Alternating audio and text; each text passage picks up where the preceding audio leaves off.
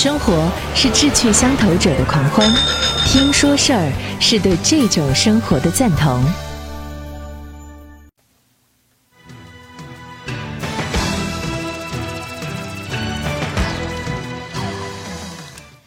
大家好，我是张瑞。我们今天继续追问《山海经》到底是本什么书？上一期我们说到啊，真正在《山海经》当中排头一号的家族，男一号应该是帝俊，那么强大的帝俊集团，但是在后世的文献当中，没有他们的太多的资讯和信息。我们自然要问，为什么？为什么一夜之间好像就消失于无形？当然。跟皇帝是有关系的，皇帝异军突起了。《山海经》当中的皇帝啊，没有像帝俊那样创生万物，也没有像后世典籍里头作为人文始祖的仁德风范。他最著名的一个事情是和蚩尤的一场战争。《山海经》当中是这样写的：蚩尤作兵伐皇帝，皇帝乃令应龙攻之冀州之野，应龙蓄水。蚩尤请风伯与师纵大风雨，皇帝乃下天女曰拔与止，逐杀蚩尤。在冀州之野，皇帝的部下应龙蓄水去攻打蚩尤，蚩尤请来了风神雨神。于是上天呢突降磅礴大雨，眼看着皇帝要败了，他急忙招来了旱神，于是大雨就停了。皇帝的部队一鼓作气杀死了蚩尤，这有点像《封神演义》里头的那个巫师斗法的情节，这也是《山海经》里头所记录的最惊心动魄的一场战争。皇帝在血泊当中凝望苍穹，他的时代就此来临了。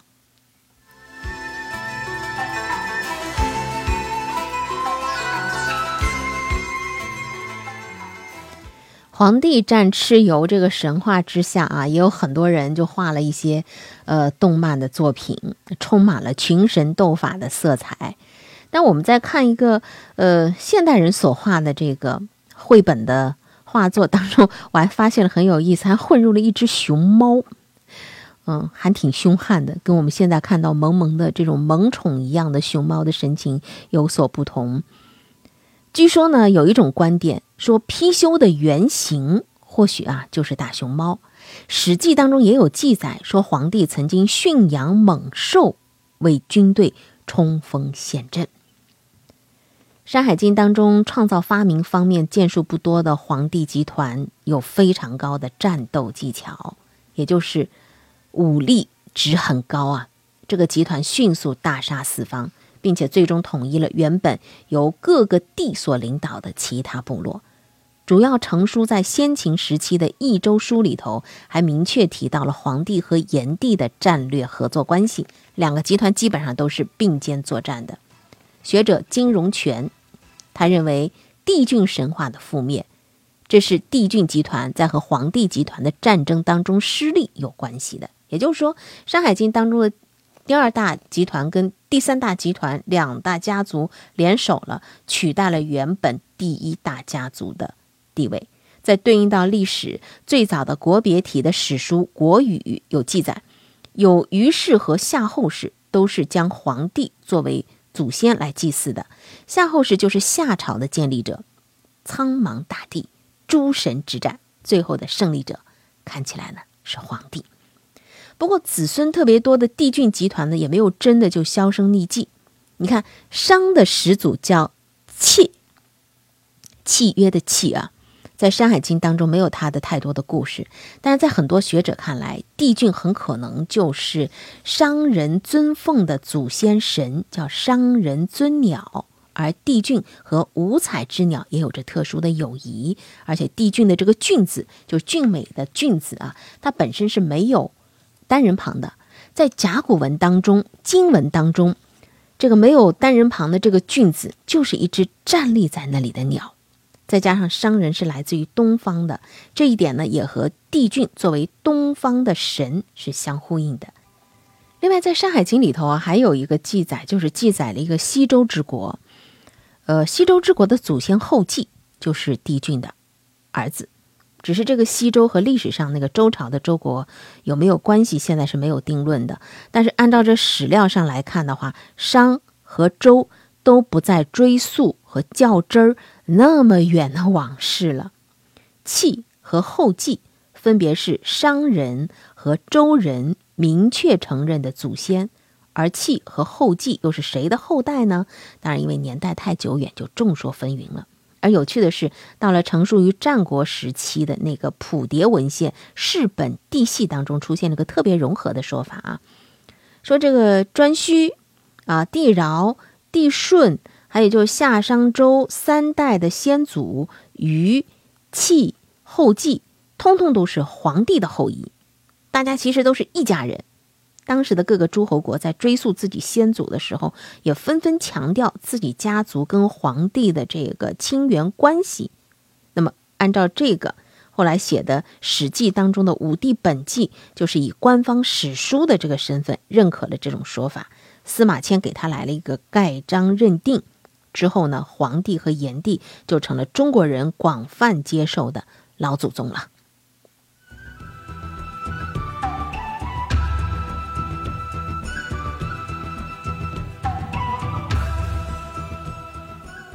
在上古帝王当中，谁是头号的发明家？不同的典籍当中呈现出不同的面貌。帝俊家族堪称是第一大发明世家。在其他的先秦的典籍当中呢，皇帝后来居上，说和他的大臣一起贡献了很多的发明，涵盖了社会生活的方方面面啊。上古时候，先民为了生存，创造出很多的新事物。后世呢，也是出于托古和尊祖的需要，把这些发明创造都寄托在古帝王啊，还有他的子孙呐、大臣身上。随着皇帝作为华夏共祖身份的确立，他也成了当之无愧的发明家了。那他都发明了些什么呢？我们曾有文献当中看到啊，他发明了。比如说做鞋、做衣服、生火、吃熟食啊，使用牛力、使用马力造舟车、造棺椁、砸做井啊、掏井，还有做弓箭啊，呃，做这个算术、做文字、做图、造五行等等等等，反正就是发明家吧。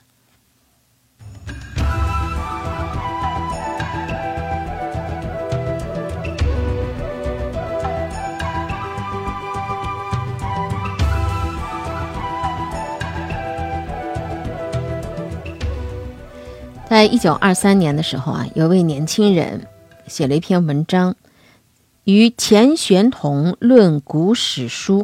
这篇文章呢，被报纸给发表了。这个作者的名字叫顾颉刚。在文章当中，他对古史传说提出了质疑，说要重新审视东周以前的历史。一九二三年那个时候是新文化运动啊，正在进行当中。顾颉刚他这个观点很快得到了不少知名学者的回应。在一九二六年，《古史辨》第一册问世了，就标志着以古派的形成。顾颉刚他提出了一个什么样的观点呢？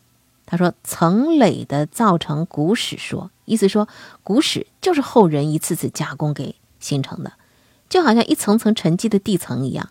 历史最开始到底是什么样子，早就没有人知道了。”但是可以肯定的是什么呢？它或许并不是像现代人所熟知的那样。比如说“炎黄子孙”这个概念，并不是一开始就出现的。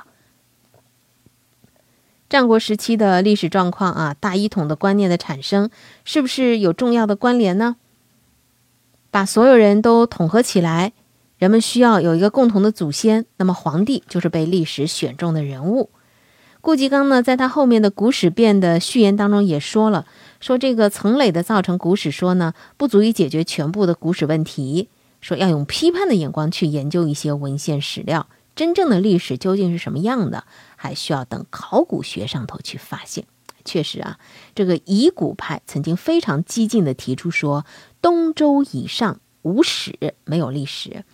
但是在一九二八年之后，殷墟发掘出来了，就考古学发发现了殷墟。呃，发掘出来之后，还有甲骨文出来了，这就逐渐证明了商朝的存在。那么顾颉刚呢，也在一九四零年前后编撰了一个云南大学的上古史讲义，他承认说商朝是有史时代的开头。上古时代的真实历史状况，当然要留待后面的考古研究来解答。单单从文献史料上来看，如果假设啊，这个《山海经》当中的记载更加贴近古史传说的原始面貌的话，那么那些上古大神们的地位，似乎确实被后人重新洗过牌了。当然了，部落之间的联盟啊、兼并啊、重组啊，本身就是洗牌嘛。在后世的这些记录当中啊，帝俊家族所发明的那个《山海经》当中记录是他们这个帝俊家族发明的什么舟车呀、手工工具呀、牛耕啊等等，呃，都是帝俊家族的。后来哗，全都并到了皇帝、皇帝君臣的发明当中了啊。那么帝俊呢，不单单是他的子孙，全都归到这个皇帝家族那里去了，子散了，最后还落了一个妻离。《山海经》里头记得他那个生下日月的妻子羲和和长羲，在实际当中呢，就成了皇帝的两位大臣。在皇帝的授意下，占日、占月，日月象征历法，言下之意呢，就是他的创制也归到皇帝头上去了。生下月亮的长羲，还在后世不断的改造的演绎当中呢，还成了月宫仙子嫦娥了，被许配给了帝俊曾经的属下羿后羿。帝俊的第三位妻子娥皇，后来变成了皇帝的玄孙尧的女儿，继而呢又嫁给了不知道晚了多少辈的舜，成为因为思念丈夫泪洒潇湘的著名贤妻。曾经的《山海经》的第一家族就这样子啊土崩瓦解了，后世的文献当中似乎再也找不到他的身影了。不过呢，以王国维和郭沫若他们为代表的学者认为呢，像这个帝俊啊，跟帝舜啊，其实都是同一个神，他只是被改了名字啊，也许是这样啊。但是如果以《山海经》作为原点来看的话，帝俊本名的消失确实是一个不争的事实。这个传说当中的创世大神，就像昙花一现一样，他消失在了历史的深处了。他的故事有点像什么呢？被呃打碎了的水珠，或者一个器具，而随之崛起的是强有力的大一统的民族，还有那些涓涓细流，最终要汇入的是哪里？就是浩瀚海洋，这是大势所趋。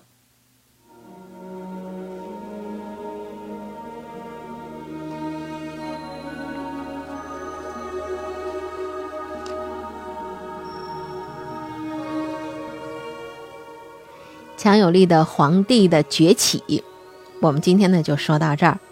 我们下一期啊就来说说那个西王母。在现存的很多发现的石窟壁画当中呢，西王西王母的这个形象啊是特别特别多的。那么，《山海经》当中所记录的这个西王母是什么样的呢？可谓是千面女神。好，我们下一期呢就来说说。千面女神西王母的故事。